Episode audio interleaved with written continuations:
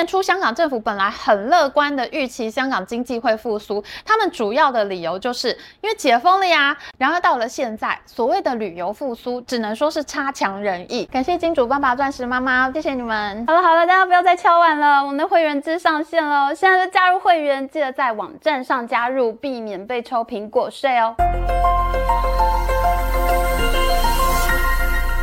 Hello，大家好，我是 Amy。大家看到这个影片的时候，应该是八月十八号星期五。今天我们要来讲香港的没落。为什么是今天呢？因为二零一九年的八月十八号是香港最后一次的大游行，这很可能就是未来很长一段时间内香港的最后一次大游行了。总共有一百七十万香港人聚集在维多利亚公园反报警，反对香港警方暴力镇压反送中运动。在八一八集会之后呢，勇武派的年轻学生和警方爆发了激烈的冲突，新闻画面震撼全球，有超过一万人被逮捕，接近三千人遭到刑事告诉，两千多人在街头受伤，有十五个人结束了他们年轻的生命。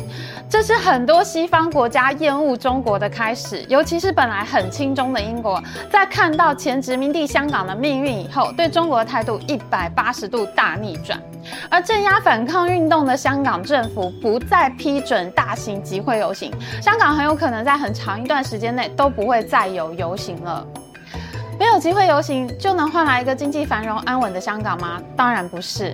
今天我们就要用很残酷的数据告诉你，完全不行。上个礼拜震撼香港的新闻，就是香港首富李嘉诚他七折打七折卖掉了新上市的建案。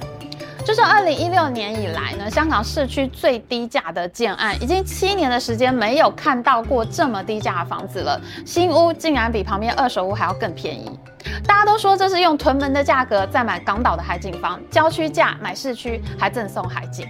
香港房地产业一片哗然。李嘉诚在二零一二年开始抛售中国房地产，被视为是经典的脱身之战。二零一四年到二零一五年年间呢，中国舆论对李嘉诚是一片喊打，大家都说不要让李嘉诚跑了。当时我在中国工作嘛，我的主管还要求我写一篇骂李嘉诚和骂屈臣氏的报道，因为屈臣氏也是长江集团的公司，就让我非常为难啊，因为我根本就不想骂他。所以这一次李嘉诚的公司长江实业在香港跳楼大拍卖，就让很多香港人开始担担心，是不是李嘉诚要跑了。我们在这周的会员影片里面有介绍李嘉诚的经典逃跑史，他一生三次豪赌，创下大满贯传奇。我们整理出来过去十年长江实业的年报，有很多精彩的看点哦。我觉得真的可以跟李嘉诚学投资，大家只要加入我们的会员，就可以看到超精彩的影片哦。长江实业率先打出价格战，其他的建商只能流血应战，很多地产商也准备打折出售。在全球都有名的房地产服务商仲良联行，他们就说呢，现在利率真的太高了，大家不愿意贷款买房子，所以楼市买气不旺，加上中国经济又不好，市场上根本就没有中国买家了。去年香港房价已经跌掉百分之十五，今年下半年还要再跌百分之五到百分之十。李嘉诚率先价格战，果然是引发一阵冲击波。在香港上市的中国前三大房地产公司碧桂园，它当天就还不出美元债券的利息，碧桂园的债券全面停牌。香港的房价继续下跌，只会让房地产公司的财务更困难。碧桂园的财务危机已经在市场上传了很久，如果在三十天宽限期内还拿不出钱来，碧桂园就要正式违约了。这个会比恒大地产的地雷还要更大，因为中国金融机构不敢借钱给恒大，却是借了很多钱给碧桂园。那因为中国有很多房地产公司都是在香港上市，香港就是房地产强嘛，去香。香港上市就可以拿到比较好的本益比，所以现在香港的房价大跌的冲击波呢，也就传导到了中国的房地产开发商。想跑的人不只是李嘉诚而已。事实上，过去三年香港少了快十九万人。去年底港府公布的人口数是七百三十三万三千两百人，跟二零一九年的七百五十二万八百人相比。从七百五十多万降到七百三十多万，少了十八万七千六百人，三年走掉了快十九万香港人，其中有五万人是自然减少，也就是死亡大于出生，死掉的人比小北鼻多，所以呢，人口减少了五万人。另外有接近十四万人在过去三年内移民走掉，离开香港。在二零一九年以前，并没有那么多香港人移民。在二零一六到一九年之间，哈，每年移出去的香港人呢，大概是两万多人。然而，在反送中运动被暴力镇压之后呢，中国政府更希望把香港给中国化，导致去年有高达六万人移民出走，是平常的快三倍的人数。离开香港的人口呢，则是会由中国内地拿单程证移入的人口来补充。在疫情之前，每年都有四万上下的中国居民移入香港。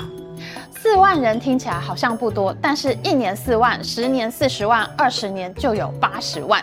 香港的总人口数是七百万，二十年之间，你就能换掉百分之十的香港人，把他们全部换成是中国内地来的新香港人。很多选择离开香港的人是经济实力比较强的精英阶级。英国有一家投资移民顾问公司恒理环球事务所，他们就根据客户咨询的情况发布了报告。他们认为，在二零二三年今年内，总共会有一千个香港人带着一百万美元以上的资产移民到新加坡。这家顾问公司呢，他天天都见客户，非常的忙碌。当然啦，跟中国移民比起来是小巫见大屋，因为这个顾问公司呢，统计今年会有一万三千五百个中国移民，他们带着超过一百万美元的资产移居新加坡。不过我们要知道，哎，像香港这样七百万人大小，非常依赖金融业啊、服务业这类服务贸易为主的城市，人才出走将会重创产业。譬如说金融业，它完全就是靠人，精英一出走，它就很难再维持局面了。人才流失的问题呢，使得本来就已经很难支撑的跨国企业不得不选择退出香港。譬如说，联邦快递 FedEx，他们把亚洲的总部从香港移往新加坡了。还有像是办公室软体 Salesforce 呢，他们直接关掉了香港办公室。英国的维珍航空更是非常的决绝，他们不但关掉了香港的办公室，从此以后呢，干脆就直接取消香港的航线，永久停飞伦敦到香港这一条航线。香港的外商投资呢，因此在最近几年是连续的下滑。你看，这个是港府统计处的外资统计，外资连续下滑，这是过去几十年来都没有发生过的事情。在过去三年里面呢，总共有一百三十家跨国公司把他们在香港的亚洲区总部给搬走了。澳洲的公司少了百分之十六，瑞典的公司少了百分之十四，英国和美国公司各自少了百分之九和百分之七。外资逃离香港根本就挡不住。台湾是非常少数在这种时候竟然在香港设立的公司还有增加的国家，三年来增加了百分之二的台湾公司。外资走了以后，却有更多的中国公司进香港。在二零一九年的时候呢，有一千八百家中国公司在香港设点。可是到了去年二零二二年，已经变成了两千一百四十四家中国公司，中国公司成长了百分之十八。外资逃走，中资进来，香港的商业面貌正在快速的转变之中。譬如说呢，在香港最高级的办公楼是中环的 IFC 大楼，IFC 呢就是国际金融中心 International Finance Center IFC，它很有可能呢就是见证香港没落最重要的一栋大楼。为什么呢？因为 IFC 呢，它其实是在一九九七年香港回归中国的时候正在新建的一座超级豪华办公大楼哦。其实它有三座。那当时呢，香港有大批的移民出走，留下来。来的人，他会很需要看到一个希望，他会很需要一个信仰，来相信将来香港会更好。所以呢，IFC 的兴建就让很多人觉得，哎，IFC 就是一个希望的象征，它象征着香港即使是回归给中国，也只会更强大，会有更多像 IFC 这样的大楼被建立起来。IFC 里面真的是冠盖云集，都是一流的金融机构。我们平常去香港玩，要回台湾啊，或者是我要回北京或上海的时候，我们都可以在 IFC 的一楼 check in，不用到机场去 check in 哦。行李就在 IFC 的一楼也托运了，机位也画好了，我们就两手空空到地下层去坐机场快线。到机场了以后呢，就直接上飞机就好。行李在我下飞机的时候就已经在北京首都机场等我了，真的是很棒的服务。你看看，这才是一个服贸大国嘛！台湾真的不能说自己服务业很强诶，服务人员很客气，很会讲话，服务态度很好，没有错。可是呢，有很多服务业的思维逻辑实在是不能跟香港比较诶。哎，IFC 真的是一个让人很怀念的地标啊。然而现在香港的金融中心光环慢慢没有了，外资公司都走了，变成中资进驻。譬如说呢，抖音的母公司字节跳动呢，他们已经决定要进驻 IFC 了，而且呢，他们要租的楼层原本是瑞士宝盛银行在租的楼层。宝盛银行是一家瑞士的老牌私人银行，我有采访过他们，非常厉害的一家银行。但是呢，现在瑞士的老牌银行走了，中国的网络公司进来，这就说明了香港的商业面貌正在改变，金融中心的色彩变淡，中资的色彩变浓。IFC 第二期的大楼呢，本来只有两家中资公司，现在里面有三十五家中资了，所以现在香港人都笑称国际金融中心现在变成了中国金融中心。中国公司为什么喜欢去香港呢？因为中国的外汇管制真的太严格了，人民币都汇不出去，调度金流就非常的麻烦。所以呢，这些中国公司就很需要香港。譬如说阿里巴巴、招商银行、民生银行这些中国公司呢，他们都很需要香港作为资金的转运站，所以呢，他们在香港设点。他们的钱呢，有一部分就放在香港，不再汇回中国了，以免又出不来。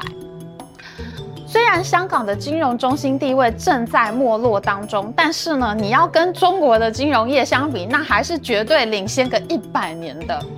中国的公司在香港设点，他们呢就可以在香港股票上市啊、发债啊，或者吸收外资啊，然后呢，这些钱呢就留在香港。以后如果要去外国设厂，或者是要买外国的公司要做并购的话，就不会烦恼没有钱用了。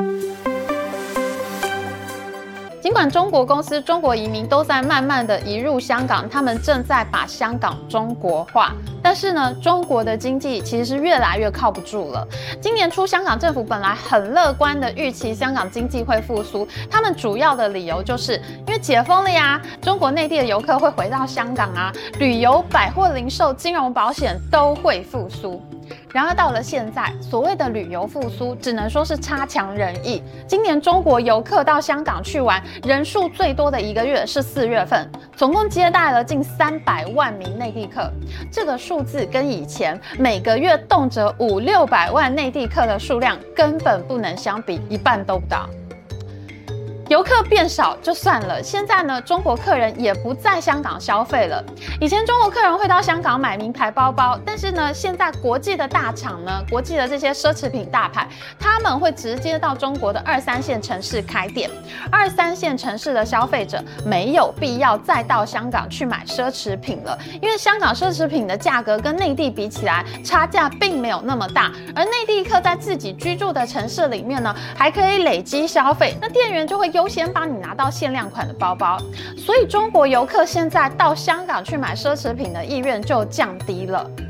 另外一方面呢，也是因为中国经济变差了呀。现在中国游客即使是到了香港，也拿不出消费力来，说好的旅游复苏根本就没有发生。在香港逐渐失去亚洲金融中心地位的时候，中国的经济实力根本没有能力保护香港、照顾香港。中国经济现在都泥菩萨过江，自身难保了。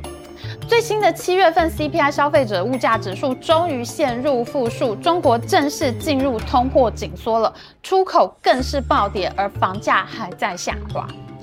当中国非常强硬的镇压香港，要求香港人低头，最终的结果却是中国政府自顾不暇，根本无力保护香港。香港的 GDP 于是罕见的出现了连续五年都没有成长的情况。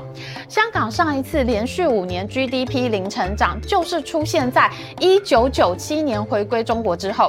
因为当时一九九七年发生什么事情呢？当时有很多有经济实力、有能力移民的香港精英，他们都选择出走、移民出去了。情况跟现在就非常的像，精英人才流失，重创了各种产业。那这就使得香港的 GDP 陷入了成长的瓶颈，连续七年都无法突破。当时呢，最后是怎么解决？是港府呢，香港政府呢，跟中国签订了类似台湾 ECFA 的贸易协定，叫做 CEPA。香港和澳门政府呢，都签了这个 C CEPA 贸易协定，才突破了人才流失了经济停滞怪圈。没有想到现在呢，几乎就是相同的剧本重新上演。可是，在一九九七年的时候，中国正在开放市场，国力蒸蒸日上。现在呢，却是实力不断下滑，很难再有什么办法去拯救香港经济了。在一九九七年香港回归中国的时候，邓小平承诺马照跑，舞照跳，五十年不变。现在三十年都不到，中国政府却强硬地破坏一国两制，镇压香港民主运动，到最后连经济保护都不能做到，反而香港被新加坡急起直追，北京真的是赔了夫人又折兵。你强硬的让香港低头，让他失去了生气，到最后这样的结果对你。到底有什么意义呢？在二零一九年反送中运动演变成暴力镇压的时候，香港首富李嘉诚曾经说过一句话，我觉得很有道理。他说：“黄台之瓜，何堪再摘？”这句话呢，是唐朝女皇武则天，她为了要称帝，逼她的儿子李贤自杀。李贤在死前写下的绝命诗，他的意思就是说，你不要再赶尽杀绝了，真的已经无瓜可摘了。李嘉诚虽然没有说明谁是摘瓜人，谁在赶尽杀绝，但是你现在回头再看看他讲的话，真的是说得太正确了。香港就像是黄台之瓜。你本来有很好的瓜可以摘，可是呢，你却把它逼死了，你自己到最后也得不到什么好处。这周我们的会员影片就是在讲香港首富李嘉诚一生三次豪赌大满贯，精彩的逃跑史。逃跑虽可耻，但有用。我们会详解十年来长江实业的财报，有兴趣的人可以一起来看李嘉诚的投资哲学，真的是非常精彩。记得要加入会员收看专属影片哦。喜欢我们影片，请记得帮我们按赞，还有记得按订阅频道加开启小铃铛。我们下次再见哦，拜拜。